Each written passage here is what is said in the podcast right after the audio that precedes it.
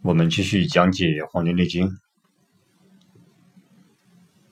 继续讲解《黄帝内经讲义》的第七十二部分《阴阳应象大论篇》第五里面的这几句话：其在天为燥，在地为金，在体为皮毛，在脏为肺，在色为白。在阴为伤，在生为枯，在变动为咳，在窍为鼻，在胃为心，在志为忧。就是其在天为燥，在地为金，在体为皮毛，在脏为肺，在色为白，在阴为伤，在生为枯。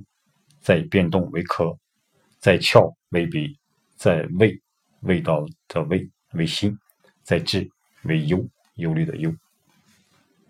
这几句，我们先看第一句：其在天为燥，火字旁，干燥的燥，焦躁的燥。其在天为燥。唐代的王明讲：清极。劲强，燥之用也。就是轻，轻重的轻；急，急迫的急；劲，强劲有力的劲；强，强大的强。这四种现象，轻、急、劲、强，是燥的用，是天之燥气的用。燥的用就是这四种，轻急劲强。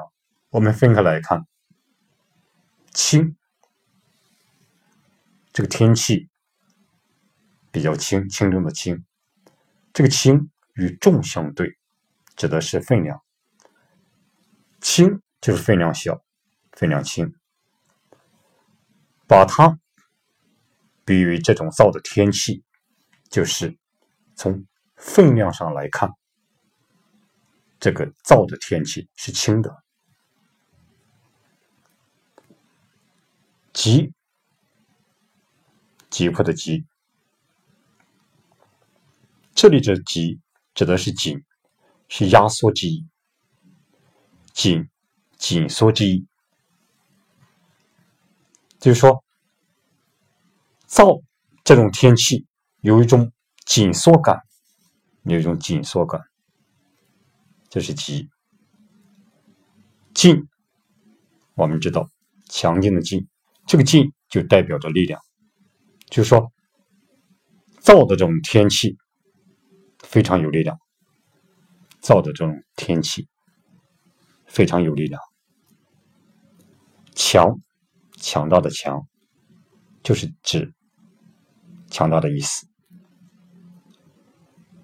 就说燥的这种天气非常强大，所以说我们知道，在天为燥，这个燥就具有这四种特点，就是清、急、近、强。这是唐代的王冰这样介绍，其在天为燥，这个燥的四种用。我们再看一下明代的张介宾。张继斌怎么讲？他讲：“气化于天，在息为燥。气化于天，在息为燥，就是转化成为燥气。转化成为燥气是什么呢？是来自于天的作用。气化于天。”这个燥气是从天而转化来的，所以转化成为燥气是来自于天的这个作用。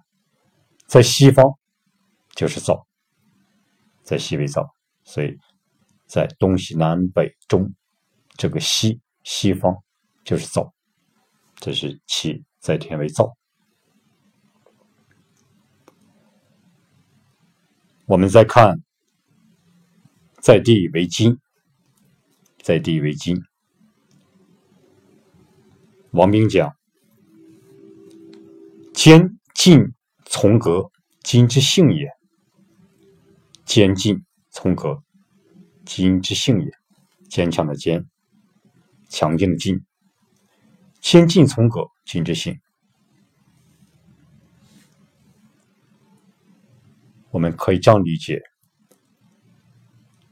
就是说，金虽然强劲有力，这个金虽然强劲有力，但是它也是顺从于改变，它也是顺从于改变。这就是什么呢？这是金的本性，这就是金的本性。金表面看它的力量强劲有力，但是呢？如果需要，它也是顺从于改变，这是金的这种本性。这是唐代的王斌这样讲。我们再看明代的张介宾，他怎么讲？张介宾讲：“行成于地，行成于地，在西属金。”他是针对在地为金这句话，就是说，行成于地，在西属金，在西属金，就是天为燥气，如果在天是燥气，对应对应于地，就成为金这种形态。天是燥气，地就是成为这种金的形态，就是金。所以说。天之六气，风寒暑是燥火，这个燥对应地之五行，地之五行金木水火土对应这个金，这就是说天为燥气，对应地之对对应就成为金这种形态，而天之燥气，地之金都属于西方。天的燥气，地上金的这种形态都属于西方。这是明代的张杰斌这样讲：形成于地，在西属金。清代的张之聪对“在地为金”这句话是这样解释的：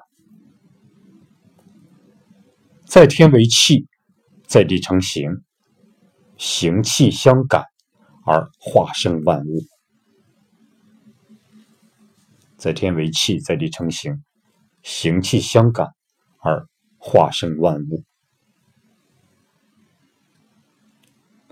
在天为气，对应于地，就成为有形态的物体。在天，天上的气对应于地，就成为有形态的这种物体。气与形相互感应而化生万物。就是形气相感而化生万物，就是气与形相互感应而化生万物，这就是万物产生的原理。这就是万物产生的原理。这就是张之松解释的“在地为金”。我们再看“在体”。为皮毛，在体为皮毛。王冰讲：包藏肤凑，憨妻邪也。包藏肤凑，这个肤就是皮肤和腠理的意思。憨妻邪也，在人体为皮毛。在人体为皮肤和毛发，这个皮肤和毛发包藏着肌肤和腠理。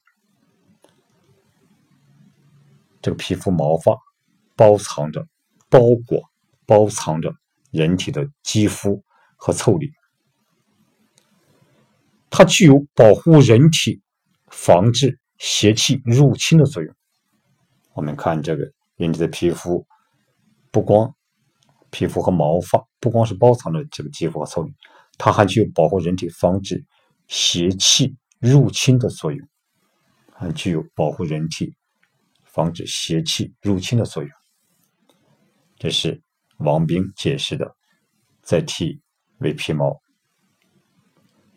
清代的张之聪他这样讲：“人为万物之灵，人为万物之灵，在体为皮毛，感天地之行气而化生也。”就是他说，就是人是万物之灵长，就是人是万物之灵长，人体的皮毛是受。天地行气所感而化生的，人体的皮毛是受天地行气所感而化生的。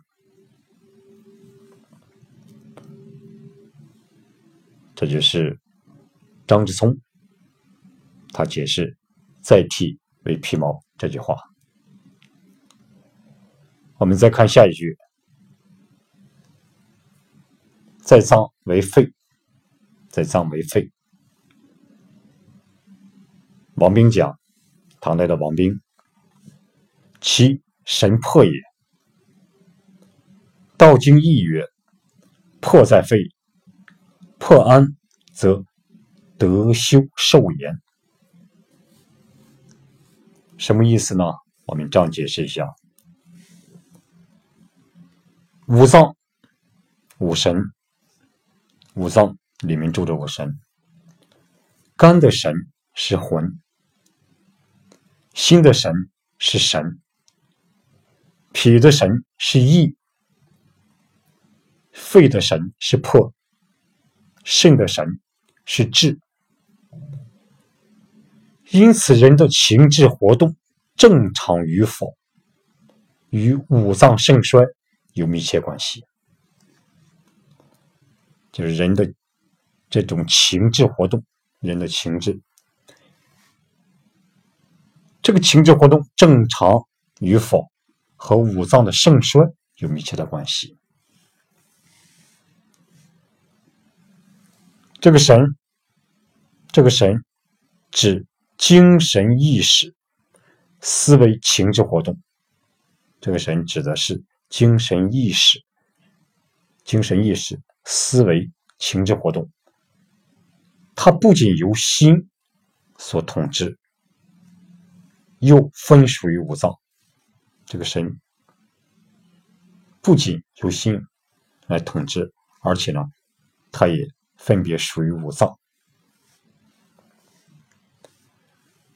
五脏里面藏有精，五脏里面每个脏藏有精气。这个精化气，这个精就化气，就生神。精化气生神，所以呢，五脏有藏神，因为这个精化气生神，所以呢，这个五脏它就藏神，而称为五神脏。由于这五脏藏神，所以而又被称为。五神脏，这里在脏为肺，这里的这个肺藏的这个神就是魄，肺的神就是魄，所以说它这个魄藏在这个肺肺脏里面。《道经义》说，《道经义》这本书里面讲，魄在肺脏里面。魄就住在肺脏里面。如果魄安宁、魄安定、宁静、安宁就是安定宁静，则德行有修，寿命延年。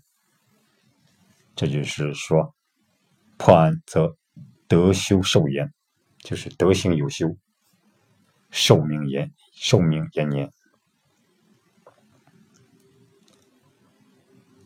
这是在脏为肺，所以说，人想长寿，想长寿、寿命延年，就必须让自己这个魄来安定，来安定，来宁静。所以说，如果这个魄安定宁静，就会德行就会增厚，寿命就会延长。这是在脏为肺。我们再看，在色为白，在色为白。明代的张节斌讲，白色属五色之金，就是说，白色在五色里面属于金。白色，我们这个都知道，白色为金，所以这句比较简单。在阴。为商，在阴，声音的阴在阴为商。王兵讲：商，今生清而静也。乐记曰：商乱则悲，其官坏。什么意思呢？就是说，这个商是金的声音，商，商是金的声音。工商角之语，这个这个商，其中的商是金木水火土金的声音，它轻而有力，轻而有力。乐记里面讲，商一乱则邪僻不正，官员就会出现腐败或者违法乱纪等行为。就是说，商乱则悲，其官坏。商音如果乱的话，就会邪僻不正，官员就会出现腐败或违法乱纪等行为。这是在因为伤。我们再看，在生为哭，在生为哭，哭泣的哭。王冰讲：哭，哀声也，就是。哭哭泣，这个哭是悲痛的声音。哭哀声也，哭就是悲痛的声音。明代的张节斌解释“再生为哭”是这样解释：他讲，悲哀则哭，肺之声也。就是遇到悲哀的事情，人就会哭泣，这个哭声就是肺的声音。遇到悲哀的事情，人就会哭泣，哭出来的声音。就是肺的声音，这是张节斌讲的“再生为哭”。我们再看清代的张之聪解释这句话，就是“在生为哭”。他说：“肺志在悲，故发声为哭；肺志为悲，肺志在悲，故发声为哭。肺的情志是悲，是悲忧。”悲和忧是一样的，肺的情志是悲忧，故发出的声音就是哭。由于肺的情志是悲忧，所以发出的声音就是哭。这是在声为哭。我们再看，在变动为咳，在变动为咳，咳嗽的咳。王冰讲咳。为咳嗽，所以利咽喉也。就是说，咳就是咳嗽，这种咳嗽呢，有利于咽喉。一咳嗽，咽喉比较舒适，比较舒适啊，这是没办法。这是咳嗽有利于咽喉。明代的张杰斌讲：邪伤于肺，其病为咳。他讲这个咳是由于。邪气伤肺，就会出现咳嗽这种现象。因为邪气把肺给伤着了，所以就会出现咳嗽这种病。清代的张志聪讲：脏气动，则急于喉而为咳。就肺脏内的气产生波动，它就会波及到喉咙而形成咳嗽。就肺脏里面的气。有震动，有气动了，所以它会波及到这个喉咙，而形成咳嗽。这就是讲的在变动为壳，在窍为鼻，在窍为鼻。王明讲鼻，所以思嗅呼吸，就是说这个鼻子是用来主管主管什么呢？它是辨别气味和呼吸的。这个鼻主要是用来主管什么呢？主要是用用来主管辨别气味和呼吸的。所以说，在窍为鼻。我们再看，在味为心，味道的味，在味为心。王明讲，心可用散润也，散是散发的这个散。润湿润的润，辛辣的味道，辛的味道就是辛辣的味道，有发散和保持湿润的作用。这个辛辣的味道有发散和保持湿润的作用。这个保持湿润的作用，它就有这个原理。有什么原理呢？辛为金，辛五行属金，金的作用。就是金生水，所以呢，这个辛味有湿润的作用。为什么它会生水，产生这种保持这种湿润的这种效果？所以说，这就是在味为辛。我们再看在志为忧，在志为忧。唐代的王明讲忧。深虑也，就什么意思呢？就是忧忧愁的忧，就是深深的忧虑。忧就是深深的忧虑。明代的张介宾讲：“在志为忧”，就是这句话：“肺之志，肺之志也，精气残起，故令人忧。”宣明五气篇。说病于肺则悲，我们可以这样理解：这个忧是肺的志，忧是肺的志，精气给人以悲惨凄凉之感。这个人，这个精气五行金木水火土，这个精气，它给人以悲惨凄凉之感，所以呢，容易导致人产生忧虑。这个悲，这个悲惨凄凉之感，就容易导致人产生这个忧虑。宣明五气篇说：“精气病于肺则悲。”就是我们人体五脏中，如果某一个脏器、某一脏精气出现了虚弱，其他的脏器就会乘虚向该脏。侵入相并，就是说，其中五脏里面有一个脏器，它的精气出现了虚弱的这种现象，其他的精气，其他的这种脏的精气就会趁虚向该脏侵入相并。这个虚弱的这个脏器呢，就会其气反实而为病。这个气本来虚，现在变实了，而但是这种。反实就会成为一种病。如果这个是病入于肺，则使肺气实而表现为悲哀。如果这个病于啊，这种病于肺，这个气病病入于肺，那么呢，就会使肺气实而表现这种现象，就是人。就会出现悲、悲哀这种现象，这是在治为忧。好，今天我们就讲到这里。